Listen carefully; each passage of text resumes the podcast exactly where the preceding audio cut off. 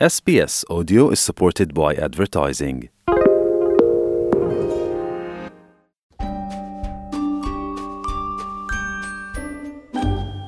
Bonjour à toutes et à tous, un nouvel épisode euh, de notre série sur euh, l'histoire cachée d'Australie et alors que vient de se terminer la World Pride à Sydney avec euh, une marche qui a rassemblé hier plus de 50 000 personnes sur le Harbour Bridge, on va revenir avec Romain Fati sur l'histoire des droits et du mouvement LGBT en Australie. Bonjour Romain Fati. Bonjour Grégory, merci de me recevoir. Alors avant cette marche qui a eu lieu donc euh, dimanche, une dizaine de jours euh, plus tôt, on a eu euh, ce qui est désormais une tradition à Sydney, la, parade de Mardi Gras à Oxford Street. C'est toujours très haut en couleur. Et aujourd'hui, c'est avant tout un, un événement festif. Il y a ça rassemble des gens bien au-delà de la seule communauté LGBT. Il y a des familles qui viennent avec leurs enfants, etc. Mais cette édition, c'était la 45e et au moment de la toute première, en 1978, donc, c'était une manifestation avant tout euh, politique et euh, risquée dans la mesure où en 1978, euh, l'homosexualité était alors illégale. Oui, tout à fait. Alors, elle n'était pas illégale dans tous les États. Euh, L'État d'Australie méridionale avait déjà décriminalisé en 1975, mais en Nouvelle-Galles du Sud, elle l'était encore. Hein. C'était la décennie de, transformation euh, pour les droits LGBT euh, en Australie. Et donc, cette première manifestation, effectivement, elle est risquée. Vous avez plus de 500 personnes qui se réunissent, et de mémoire, 50 ou 53 sont arrêtés par la police plus tard dans la soirée et de façon, il faut le dire, assez brutale. Et euh, donc, euh, les premières itérations de cette marche visaient à commémorer effectivement ce premier rassemblement. Et au fur et à mesure des années, c'est venu, c'est devenu la Gay Pride que l'on connaît, très populaire.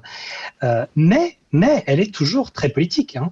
Euh, pendant des années, pendant le, débat sur le, mariage gay en Australie, euh, c'était utilisé comme une plateforme pour avancer euh, les droits euh, homosexuels et LGBT de façon plus large en Australie. Et elle demeure politique puisque, pour la première fois, le Premier ministre australien s'est joint euh, lors de, enfin pendant ses fonctions, euh, en fonction pardon, à cette marche. Et donc euh, cette première fois, c'est via le travailliste Anthony Albanese. C'est vrai, on l'a vu effectivement. Il était aussi d'ailleurs à cette Pride March dimanche, donc sur sur le Harbour Bridge. Et effectivement, comme vous l'avez dit, c'est une première. J'avais vu que Malcolm Turnbull avait lui assisté. C'était le premier à assister à la parade, mais il n'avait pas rejoint le, le cortège. C'est une différence très importante hein, là-dessus. Hein. Vraiment, il faut le marquer. Monsieur Turnbull euh, était vraiment un soutien de la cause LGBT, simplement son parti ne l'était pas à l'époque. Et donc, euh, il a assisté, c'est-à-dire qu'il a regardé passer la parade plutôt qu'en faire partie, ce qu'a pu faire le, nouveau Premier ministre Albanese. Alors, je voulais remonter un petit peu aux, origines de, l'Australie moderne, puisque vous le dites, dans les années 70, certains États ont décriminalisé, mais ce n'est pas le cas euh, dans l'ensemble de l'Australie. Et on part eh bien, avec les racines britannique de, l'Australie qu'on connaît euh, aujourd'hui. Et donc, euh, bah, dans cette Europe euh, d'où sont issus les us et les coutumes, l'homosexualité est donc un péché, c'est un crime qui, au, au, moins au tout début de la colonie, est carrément puni de mort. Et on a un certain nombre de dispositifs légaux extrêmement répressif à l'égard de, cette communauté. Oui, tout à fait. Hein. L'Australie est fondée sur le système euh, légal britannique et donc euh, à partir de l'arrivée de la première flotte en 1788 jusqu'à 1994 en réalité, euh, il y a des lois qui prohibite euh, la sodomie. Il n'y a pas nécessairement de loi contre les lesbiennes hein, au, départ, mais il y a des lois contre la sodomie et donc elles sont interprétées comme étant des lois contre euh, l'homosexualité.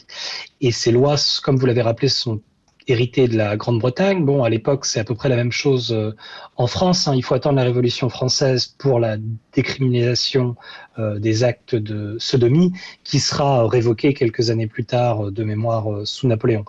Ce que je veux rappeler ici, et ce qui est très important, c'est que les mouvements de droit, que ce soit les droits pour les homosexuels, LGBT, les droits pour les femmes, les droits pour, pour les personnes de couleur, ne sont jamais des processus linéaires Hein. L'attribution, enfin, la conception de la sexualité est éminemment culturelle et en fonction des lieux, des pays, des religions, elle évolue. Donc il ne faut pas interpréter euh, le combat pour les droits homosexuels comme quelque chose de linéaire.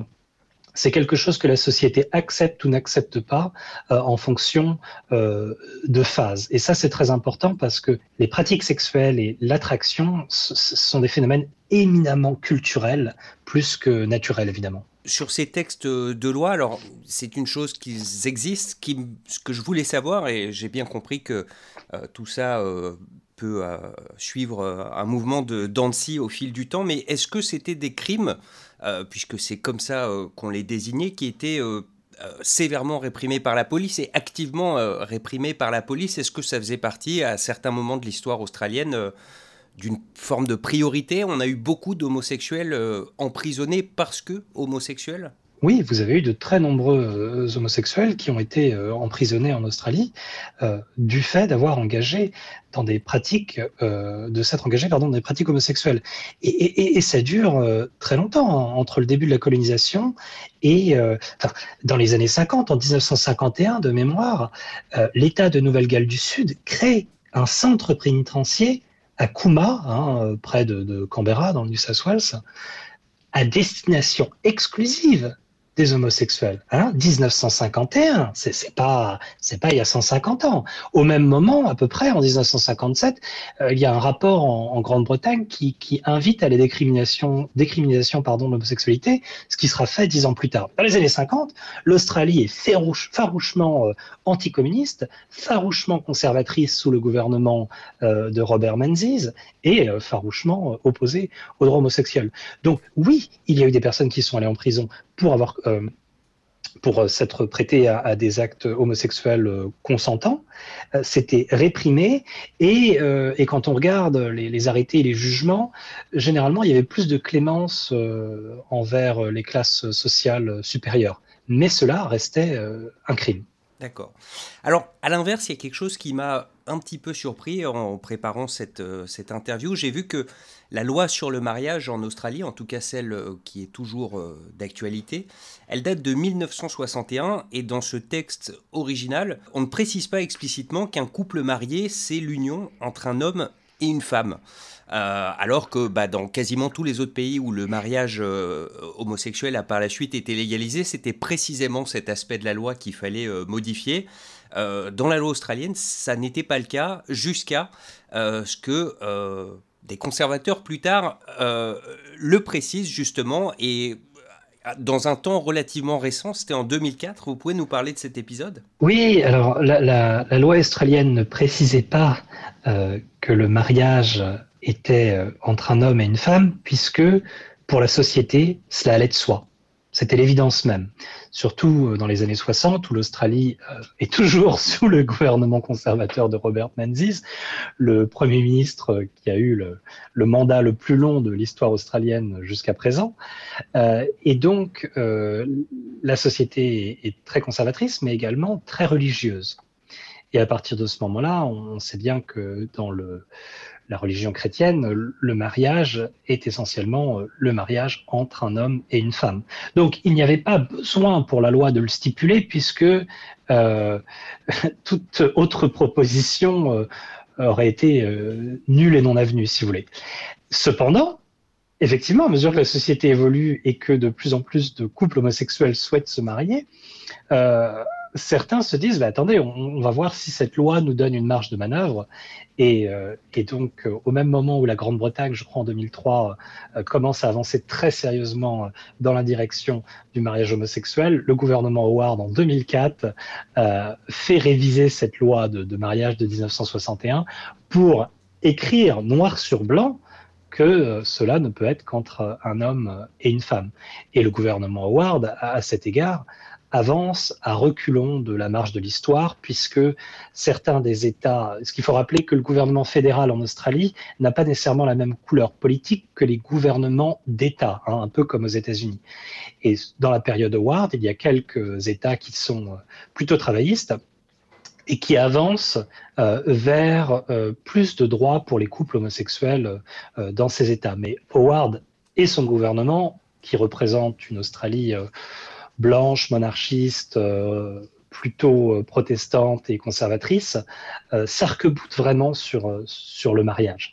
Il, faut, rappeler, hein, enfin, c'est un épisode assez connu dans la culture politique australienne, que quand on avait demandé à John Howard qu'est-ce qui se passerait si un de ses enfants lui annonçait qu'il était homosexuel ou qu'elle était homosexuelle, Howard avait répondu Je serais déçu. Alors, on le disait au tout début de cette interview, euh, en 1978, lors de la première parade de Mardi Gras, il y a encore euh, de nombreux États en Australie où être homosexuel euh, ou commettre des actes homosexuels est illégal. mais c'est au même moment que un peu partout à travers le pays, des gens se mobilisent pour revendiquer des droits. Tout à fait. Et, ce qu'il faut mentionner à cet égard, c'est un incident majeur, enfin un incident horrible, euh, celui de la mort d'un homme qui s'appelait euh, George Duncan, qui a été euh, jeté du pont d'une rivière, de la rivière Torrance, à Adélaïde, en mai 1972. Il est quasiment avéré que ce, ce, meurtre, en fait, hein, donc ce, meurtre était très clairement à destination euh, d'un homme homosexuel identifié comme tel et, aurait été euh, accompli par euh, des personnels de la police de l'État de South Australia. Ce qui a choqué euh, la population de South Australia et qui a fait qu'à l'époque, très vite, le gouvernement de Dunstan, euh, de, l'Australie méridionale, de South Australia, donc en anglais, a décriminalisé l'homosexualité dans cet État en 1975. Et ce meurtre a choqué, euh, on en parle encore parce que la, comment dirais-je, la partie légale n'est toujours pas résolue, il n'y a pas eu vraiment de condamnation. Et à partir de ce moment-là, à partir de 1975, d'autres États euh, que l'Australie méridionale commencent à légaliser les rapports sexuels entre adultes consentants de même sexe. Et en fait, tous les États s'y mettent, hein, s'y mettent pardon, entre 1976 et 1991, à l'exception de la Tasmanie. Hein. Et la Tasmanie, euh, il faudra attendre en réalité 1997, hein, très très tard, pour la décriminalisation de l'homosexualité. Et la Tasmanie ne l'aurait sans doute pas fait si elle n'avait pas été forcée par le gouvernement fédéral euh, qui avait en 1994 euh, euh, fait voter la loi qui s'appelle le Human Rights entre parenthèses Sexual Conduct Act de 1994, qui effectivement décriminalisait à l'échelle de la nation les comportements sexuels entre adultes consentants de même sexe. Mais la Tasmanie se refusait. Et donc, elle a été au tribunal, elle a perdu, et en 97, euh, elle doit abandonner cette euh, euh, stratégie. Mais c'est intéressant parce que 94, hein, donc le gouvernement fédéral Human Rights Sexual Conduct Act, c'est aussi l'année du film que certains de nos auditeurs connaissent peut-être, Priscilla, Reine du désert, The Adventures of Priscilla, Queen of the Desert, qui est un film magnifique très beau, mais également très dur à certains égards, euh, sur les droits euh, transgenres et euh, homosexuels en Australie. On sait bien sûr qu'il y a eu un plébiscite sur le mariage pour les couples de, même sexe en 2017. C'est à cette, cette occasion-là qu'il a été légalisé. Mais en fait, avant même cette date, les couples homosexuels ont déjà une forme de reconnaissance officielle depuis quelques années. Oui, tout à fait. Alors, en fait, comme je le disais, hein, les, droits euh, pour les, ce qu'on appelle les minorités, quelles qu'elles soient, j'aime pas tellement ce terme, mais ça permet d'inclure différents groupes, ne sont jamais linéaires. Hein. Les progrès ne sont pas linéaires. Il y a des avancées et des reculs.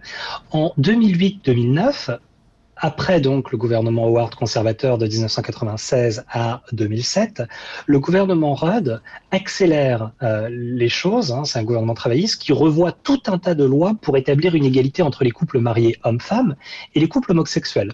Et donc il revoit des lois sur la retraite, les impôts, les allocations familiales pour que les couples homosexuels bénéficient du même cadre juridique et des mêmes avantages que les couples traditionnels entre guillemets euh, hommes-femmes. Et ce gouvernement Rudd, qui sera suivi par un autre gouvernement travailliste, le gouvernement Gillard, avance progressivement euh, vers euh, ce qui jette les bases pour un mariage euh, homosexuel, le mariage gay en Australie. Cependant, ces gouvernements se font sortir au bénéfice du gouvernement conservateur de M. Tony Abbott, qui est un homme très clairement religieux. Et pour lui, le mariage euh, homosexuel, c'est un anathème, hein. c'est hors de question. Et au sein de sa majorité, au sein de sa majorité, il y a des voix, des voix dissidentes qui le poussent à euh, ouvrir ce débat à reculons, mais il faudra attendre un autre gouvernement de droite, pour le dire à la française, celui de M. Malcolm Turnbull, pour que les choses avancent. Le problème, c'est que le, le, Premier ministre de l'époque, M. Malcolm Turnbull, qui soutient hein, le mariage homosexuel, n'a pas la majorité au Parlement pour le faire. Parce que dans son groupe parlementaire, il y a des personnes qui s'y opposent encore. Alors ce qu'il fait, c'est qu'il organise un plébiscite par voie postale pour demander directement aux Australiens ce qu'ils pensent de la question du mariage homosexuel. Donc en fait, il dit à son parti vous ne voulez pas proposer de loi au Parlement, eh bien c'est pas grave, on va aller voir directement les Australiens. Je ne vais pas faire un référendum parce que sinon vous allez me sortir du poste de Premier ministre. En revanche, un plébiscite, parce qu'un plébiscite, ça laisse la question de ce qu'on fait après ouverte. Et le plébiscite est sans appel. Hein, vous avez plus de 12 millions d'Australiens qui votent et le oui l'emporte à plus de 61%. Et donc, Malcolm Turnbull a de façon très intelligente contraint son parti à légiférer, puisque là, euh, le, Parti conservateur voyait très bien que même au sein de son électorat, il y avait une très nette majorité euh, qui soutenait le mariage homosexuel en Australie, euh, qui a été légalisé en 2017, quelques années après la France. Une dernière question pour terminer sur, sur ce sujet. C'est moins une question qui s'adresse à un historien d'ailleurs qu'à un sociologue ou un anthropologue peut-être, euh, les communautés aborigènes sur, euh, sur cette question-là. Alors évidemment, il y, a, il y en a il y a plus de 300 nations euh, différentes avec chacune leur, leur culture et leurs coutumes, mais est-ce que, de manière générale, les aborigènes sont plutôt tolérants à l'égard des personnes LGBT Est-ce que c'est complètement tabou Qu'est-ce que vous pouvez nous dire là-dessus? je vais vous répondre en deux temps. Je vais vous répondre sur le temps précolonial, avant l'arrivée des Britanniques euh, en leur installation en 1788 et, et à présent. Donc, avant la période coloniale, euh, on a des anthropologues qui ont documenté la, polygamie et d'autres comportements non binaires euh, chez certains groupes aborigènes, mais sans preuve euh, évidente de la pratique de l'homosexualité. Cependant, l'absence de preuve hein, ne signifie pas que l'homosexualité euh, n'ait pas existé parmi les peuples aborigènes dans le passé. Il y a une exception notable, hein, c'est celle des Tiwi Islands, qui sont un groupe d'îles au nord de Darwin, dont le, le langage hein, nomme les pratiques diverses, dont les pratiques euh, d'homosexualité. Donc généralement, quand un, langage nomme quelque chose, c'est que la pratique existe. Hein. Si on interdit s'il faut une loi pour interdire l'homosexualité euh, euh, dans telle et telle religion, c'est qu'elle existe et que, la religion euh, essaie de, régimenter ça. Donc, avant la période coloniale, sauf sur certains groupes assez limités, il n'y a pas de, preuves massives d'homosexualité, mais encore une fois, c'est difficile à établir parce que c'est une civilisation orale et, pas écrite, et donc c'est un peu compliqué. Aujourd'hui, dans les, dans les communautés aborigènes, euh, vous avez euh, évidemment euh, des personnes homosexuelles, non binaires, queer, transgenres, et, et c'est totalement intégré, si vous voulez. C'est exactement comme pour les personnes qui ne sont pas aborigènes. Donc, il n'y en a pas plus, il n'y en a pas moins. les aborigènes qui s'identifient comme homosexuels, queer, trans, non binaires font partie de la communauté euh, euh, LGBTQ en Australie, au même titre que les non-aborigènes. Voilà. Très bien, ben, merci beaucoup euh, Romain Fati pour toutes ces explications et, on se retrouve très vite pour un nouvel épisode.